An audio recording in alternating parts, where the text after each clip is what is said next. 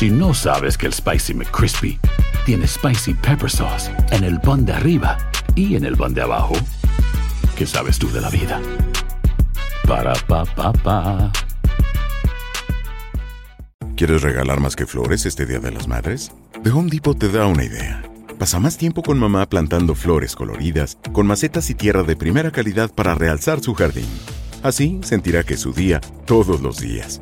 Llévate tierra para macetas Bigoro por solo $8.97 y crece plantas fuertes y saludables dentro y fuera de casa. Recoge en tienda y sigue cultivando más momentos con mamá en The Home Depot. Haces más, logras más. Más detalles en homedepot.com diagonal delivery.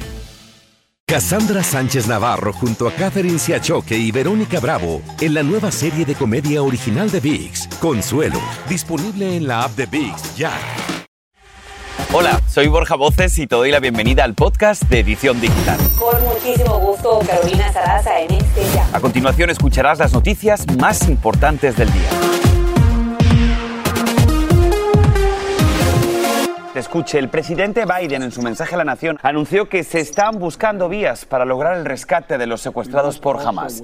El presidente Biden dijo que Hamas y que el presidente ruso Vladimir Putin comparten el mismo objetivo, aniquilar una democracia vecina. Confirmó, por supuesto, una vez más su apoyo tanto a Israel como a Ucrania. Por su parte, los republicanos consideraron que el presidente no fue totalmente enfático en condenar las acciones de Hamas. Escuchemos. Hamas uses Palestinian civilians as human shields, and innocent Palestinian families are suffering greatly because of them. Meanwhile, Putin denies Ukraine has or ever had real statehood. He claims the Soviet Union created Ukraine. Un mensaje eufórico y también solemne. El mandatario enviará hoy una solicitud presupuestaria urgente al Congreso con el fin de financiar las necesidades de seguridad nacional del país y el pedido de miles de millones de dólares para hacer frente al grupo terrorista Hamas y ayudar a Ucrania en la guerra contra Rusia.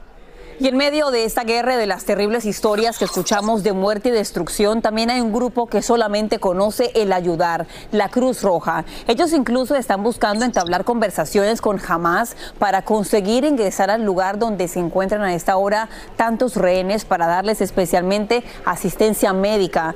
Y nos conectamos en vivo con Isabel Ortigosa, jefa de comunicaciones estratégicas. Bienvenida a la edición digital. Cuéntenos por favor de qué forma están ustedes negociando a esta hora con Hamas para que se les permita ayudar a los rehenes. ¿Qué tan complicado es eso? Efectivamente, el Comité Internacional de la Cruz Roja estaba en contacto tanto con Hamas como con las autoridades israelíes al más alto nivel y hemos reiterado nuestra disponibilidad para facilitar la liberación de estos rehenes. Eh, el derecho internacional humanitario, que es el marco legal que rige la conducción de hostilidades en los conflictos armados, eh, prohíbe la toma de rehenes. Por lo tanto, el llamamiento de la Cruz Roja Internacional es muy claro. Estos rehenes deberían ser liberados de manera inmediata. Ahora hablemos justamente de los rehenes. Tengo entendido que hay, por ejemplo, niños de hasta tres, dos añitos que hasta están heridos y que esas personas no tienen ni siquiera pañales y leche. La gente que quiere ayudar, ¿de qué forma pueden hacerlo considerando que los caminos para ingresar a Gaza están bloqueados? Ahora mismo lo que estamos intentando, lo que el Comité Internacional de la Cruz Roja está intentando es facilitar la liberación de estos rehenes eh, si la liberación no se da de manera inmediata, necesitamos tener acceso a estas personas para poder comprobar su estado de salud o incluso ofrecerles eh, atención si es necesario. Además, nos gustaría que puedan intercambiar mensajes con sus familiares. Eh, este puede parecer un gesto humanitario muy humilde, pero conocemos de primera mano el alivio que puede brindar a las familias. como te decía, este diálogo con las con las autoridades, eh, tanto de Hamas como las autoridades israelíes, para facilitar la liberación de los rehenes, eh, se trabaja a través de un diálogo confidencial y bilateral. Por lo tanto, es comprensible el interés de todo el mundo por, por ayudar a estas personas, pero ahora mismo necesitamos eh, pues que las negociaciones eh, den fruto. Pues Dios se los bendiga por todo lo que están haciendo, tener en cuenta que en las imágenes veíamos cómo explotaban edificaciones y ahí habían personas civiles, familias enteras que posiblemente quedaron en medio de los escombros. Isabel, que tenga un buen día y ojalá que pronto podamos conversar y nos pueda decir que así se dio esa negociación con Hamas. Que tenga buen día y muchas gracias. Muchas gracias.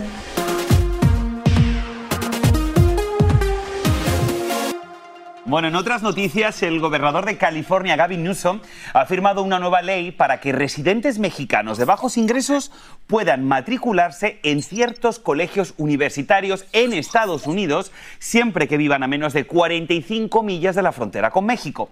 El programa piloto se lanzaría el año próximo y se extendería hasta el año 2029. El gobernador dice que tiene la misión de ayudar a la educación de estas personas y prepararlas para futuros empleos.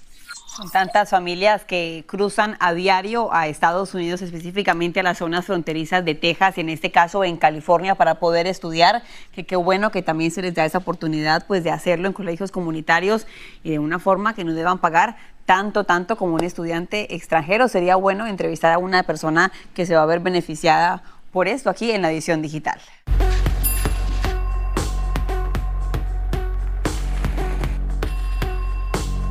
Bien, pues es momento de cambiar de información en este momento con lo que debes saber. Hay también otras noticias pasando en el mundo. Miren, a puros golpes, varios meseros de una taquería llamada El Borrego Viudo la emprendieron contra dos comensales en la Ciudad de México porque al parecer estos clientes se habrían negado a pagar una cuenta demasiado alta.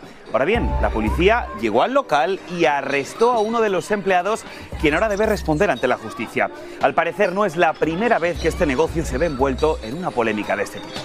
Y cambiando de tema, queremos escuchar a usted su voz. Migrantes cuyos casos de deportación fueron suspendidos o cancelados, ahora tendrían una nueva oportunidad siempre y cuando, ojo, esto es importante, no tengan un historial criminal. El Servicio de Ciudadanía e Inmigración ha anunciado un alivio migratorio para que esas personas que ya solicitaron asilo puedan volver a pedirlo.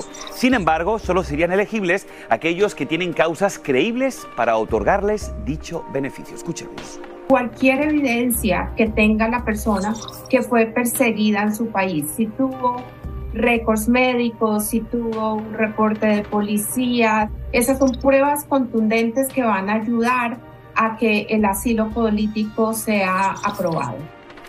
Pues bien, para presentar esta nueva aplicación, los interesados deben dirigirse a la página oficial del Servicio de Ciudadanía e Inmigración y aportar una copia de la cancelación de su caso, evidentemente con una fecha anterior a la orden de revisión. Para más información les invitamos a que visiten univisionnoticias.com.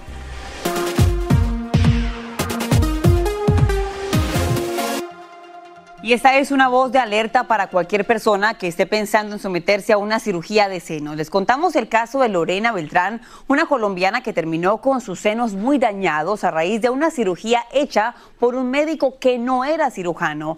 Lorena terminó deprimida y llegó incluso a pensar en quitarse la vida. Y precisamente Lorena se conecta con nosotros aquí en la edición digital. Lorena, gracias por dar la cara, gracias por tu valentía y por estar aquí en la edición digital. Han pasado ya casi ocho años desde tu intervención y como tú dices, quieres sentar un precedente para que esto no vuelva a suceder. Por eso me gustaría que nos explicaras cuál crees que fue ese error que cometiste para que ninguna otra mujer lo cometa y así evitar una experiencia tan amarga como la que tú viviste, Lorena. Porque a pesar de que yo investigué y me engañaron, hay otras personas que han sido víctimas y cuando yo les pregunto, ¿por qué te operaste con este médico si yo puse su nombre en Google y me di cuenta que era investigado? Y me responden, no, pues porque tenía muchos seguidores en Instagram, porque lo recomendó una influencer, porque lo recomendó una modelo. Y ese tipo de cosas no son indicadores de que un médico es bueno. Esa sería mi principal recomendación. Importante recomendación también, especialmente aquí en Estados Unidos, que está disponible que una persona pueda revisar si este médico o esta médica tiene las credenciales indicadas. Y le hago una pregunta, cuando se sometió a esa cirugía, me imagino que en ese momento tenía usted muchas esperanzas de cambiar pues el aspecto de sus senos. Cuando se da cuenta que estaban básicamente, como usted lo describe, destruidos, ¿cuál fue esa, esa reacción inicial que usted tuvo? Cuando yo decido ya buscar ayuda con otro profesional, pues me doy cuenta que, que era mucho más grave de lo que pensaba. Actualmente yo ya pasé por dos reconstrucciones, todavía me falta una tercera cirugía de reconstrucción, así que no fue fácil, digamos, eh, terminar de enmendar este daño y eso que yo salí con vida del quirófano, me, me considero muy afortunada porque solamente entre el 2015 y el 2016 en Colombia aumentaron un 130% las muertes asociadas a cirugías estéticas. Me gustaría hacerte la pregunta a ti. El médico que dañó tus senos fue condenado a siete años de cárcel. ¿Tú crees que se hizo justicia? Lo que yo anhelo es que este problema se visibilice, que las personas tengan más conciencia a la hora de operarse y sobre todo que estos médicos puedan estar por fuera de los quirófanos. Muy bien. Doctora, eh, bueno, es un, es un excelente mensaje que manda en este momento Lorena desde Colombia, la edición digital. Que tenga un buen día y ojalá que tantas personas que a esta hora estén pensando en una cirugía plástica escuchen este mensaje. Muchísimas gracias. Este es el podcast de Edición Digital, con noticias sobre política, inmigración, dinero, salud y mucho más.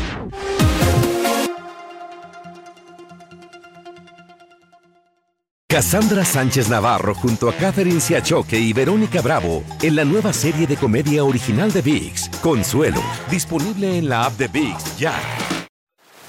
Y ahora regresamos con el podcast de Edición Digital con las principales noticias del día. En tanto, la cadena de farmacias CVS está retirando de las estanterías la venta de medicamentos para el resfriado, de la tos y también que contienen la fenilefrina. Aseguran que este ingrediente, aunque es seguro, sería ineficaz si se toma de forma oral. Los medicamentos que incluyen este componente son los más conocidos: Dayquil, Mucinex, Sinus Max, Sudafed, PE Sinus Congestion, Teraflu y otros. Si tiene preguntas, obviamente háblelo con su médico. Y mucha atención porque los CDC están alertando por un diminuto insecto conocido, escuche bien, como mosca de arena. Bueno, es capaz de colarse en nuestras casas, en nuestras tiendas de campaña y atención, nos transmitiría un parásito capaz de generar una infección en la piel, causar daños en el hígado, el bazo, la médula ósea y ojo, porque en casos más graves incluso los CDC reportan hasta la muerte. Pues bien, para hablarnos de esto y sus cuidados nos acompaña en este momento y en vivo en la edición digital el doctor Ilan Shapiro, director médico de Altameta, al que recibimos por supuesto con mucha alegría hoy viernes. Doctor Shapiro, gracias por estar con nosotros una vez más. Bueno, la verdad, esto es nuevo para nosotros, este mosquito de arena. ¿Qué tipo de infección causa este insecto, doctor?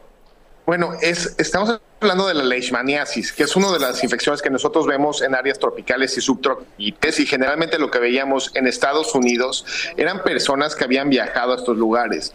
El problema ahora es que estamos viendo más casos de personas que se están infectando dentro de Estados Unidos. Sabiendo que hay cambio climático, este tipo de insectos puede llegar a vivir mucho mejor en Texas, en Florida y en otros lados más y por eso es la preocupación. Bien, pues ya tenemos toda esta información. Ahora, ¿cómo podemos hacer y evitar que nos pique? ¿Qué se puede hacer? De las cosas importantes que nosotros podemos hacer es asegurarnos que nuestras casas tengan esas cosas especiales para disimular y tratar de tener una barrera entre nosotros y los mosquitos.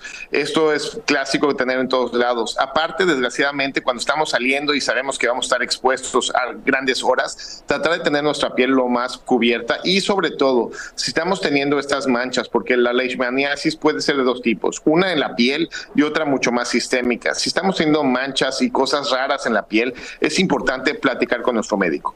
¿Cómo reconocer si este mosquito nos picó? ¿Hay algún tipo eh, de remedio o de medicina?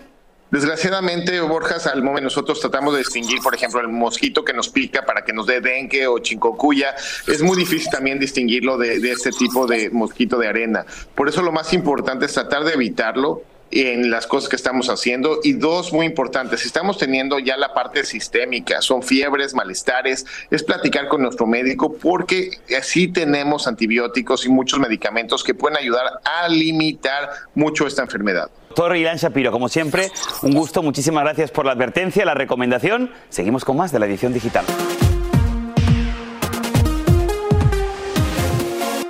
Como siempre, excelente invitado el doctor Shapiro. Cambiando de tema, ¿qué harías si tus amigos te invitan a una cena en su casa y de repente te piden que lleves una botella de vino, el postre y luego te cobran por lo que consumiste. Esto le pasó a una pareja de esposos en Florida, quienes obviamente reaccionaron molestos y desconcertados por la acción de estas personas que según ellos decían eran sus amigos. La situación hubiera sido diferente, dijeron, si les hubiesen avisado desde el principio. Y es tan polémico que te preguntamos a ti en casa, bueno, ¿qué harías tú si alguien te invita a cenar y después te cobra? Acá tenemos algunas eh, respuestas de parte de ustedes. Black Tricky dice lo siguiente, me hago hago la tonta, me río como si fuera una broma y luego lo borro de mi vida. Y Talo también dice lo siguiente, le pago, no hay problema, pero allá yo no vuelvo más. Me parece una buena reacción.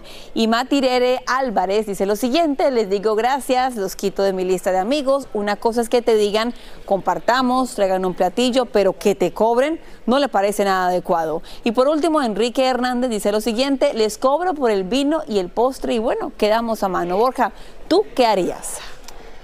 Pues la verdad no sé, no me ha pasado nunca y la verdad espero que no me pase ahora, teniendo en cuenta a ver qué están ofreciendo en la casa. Si me van a ofrecer un platillo espectacular, pues igual a lo mejor me animo y les pago.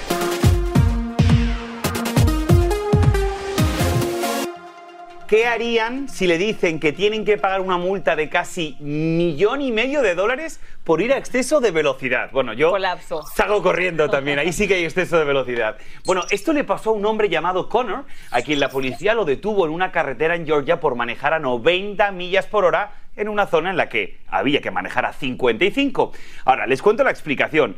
La cifra fue generada automáticamente por el sistema y solamente puso tantos ceros para llenar el espacio vacío en el papel. Pero definitivamente me habría gustado ver la cara de ese tal Connor cuando recibe esa multa, Dios mío. Tremenda lección para esa persona que seguramente va a manejar ahora por allá 10 millas por hora. Y bueno, cambiando de tema, durante la noche, Tekashi 69 se entrega a la policía en La Vega, República Dominicana. El rapero es acusado de presuntamente propinar una golpiza a dos productores de su pareja, Yailin, la más viral, la semana pasada, y luego habría intentado huir en un jet privado. Y bueno, nos vamos con esto. Les presentamos a Parker, el perro de las nieves. No es un can cualquiera, porque la Junta de Gobierno lo ha nombrado alcalde honorario de Georgetown, Colorado, con la misión de llevar abrazos, amor y galletas a los vecinos.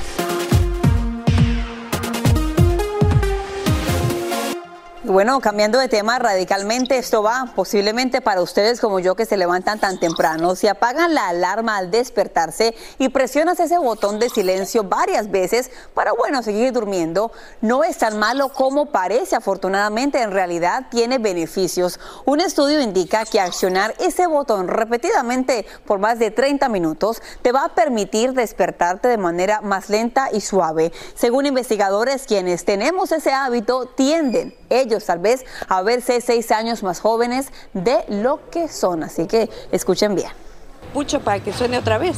Ya no me levanto o a veces me, me vuelvo a quedar dormida. Micro sueños que va a tener entre una de las alarmas y la otra hace que se rompa ese patrón de los 90 minutos y entonces va a tener un sueño muchísimo más reparador.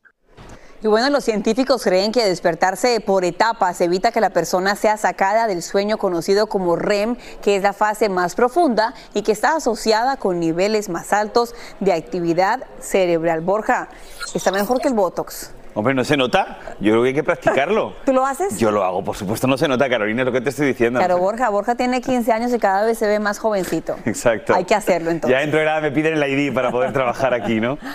En fin. Bueno, pues seguimos con más. Y cambiando de tema, las primas anuales que pagamos por la cobertura médica familiar en el trabajo se han disparado en un promedio de casi 24 mil dólares. Esto representa un aumento del 7% si lo comparamos con el año anterior. Y es que según una encuesta de beneficios de salud, cada empleado pagó un promedio de 6.575 dólares más. Expertos creen que este incremento se debe pues directamente a la inflación, Carito.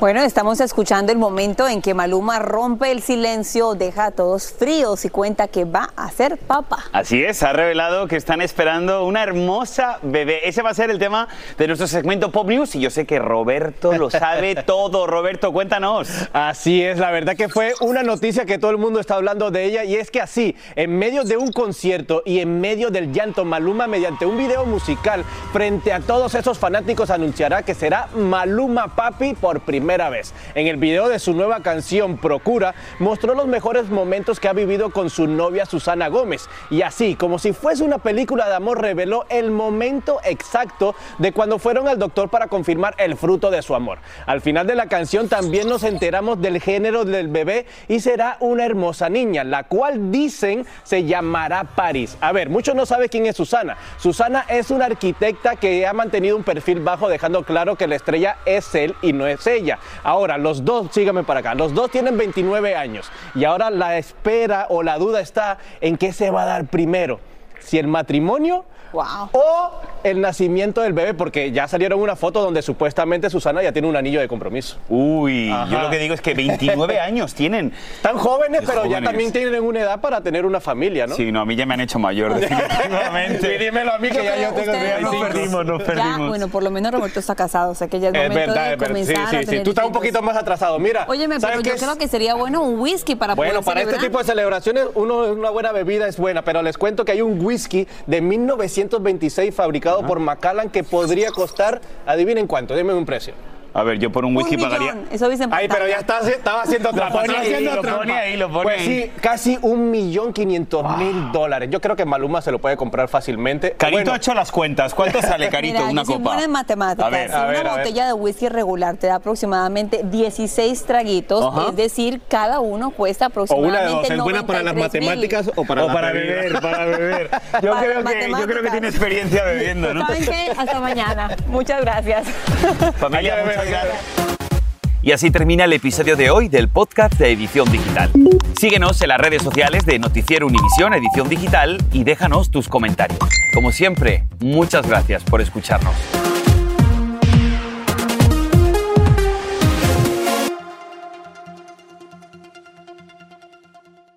Cassandra Sánchez Navarro junto a Catherine Siachoque y Verónica Bravo en la nueva serie de comedia original de VIX, Consuelo, disponible en la app de VIX ya.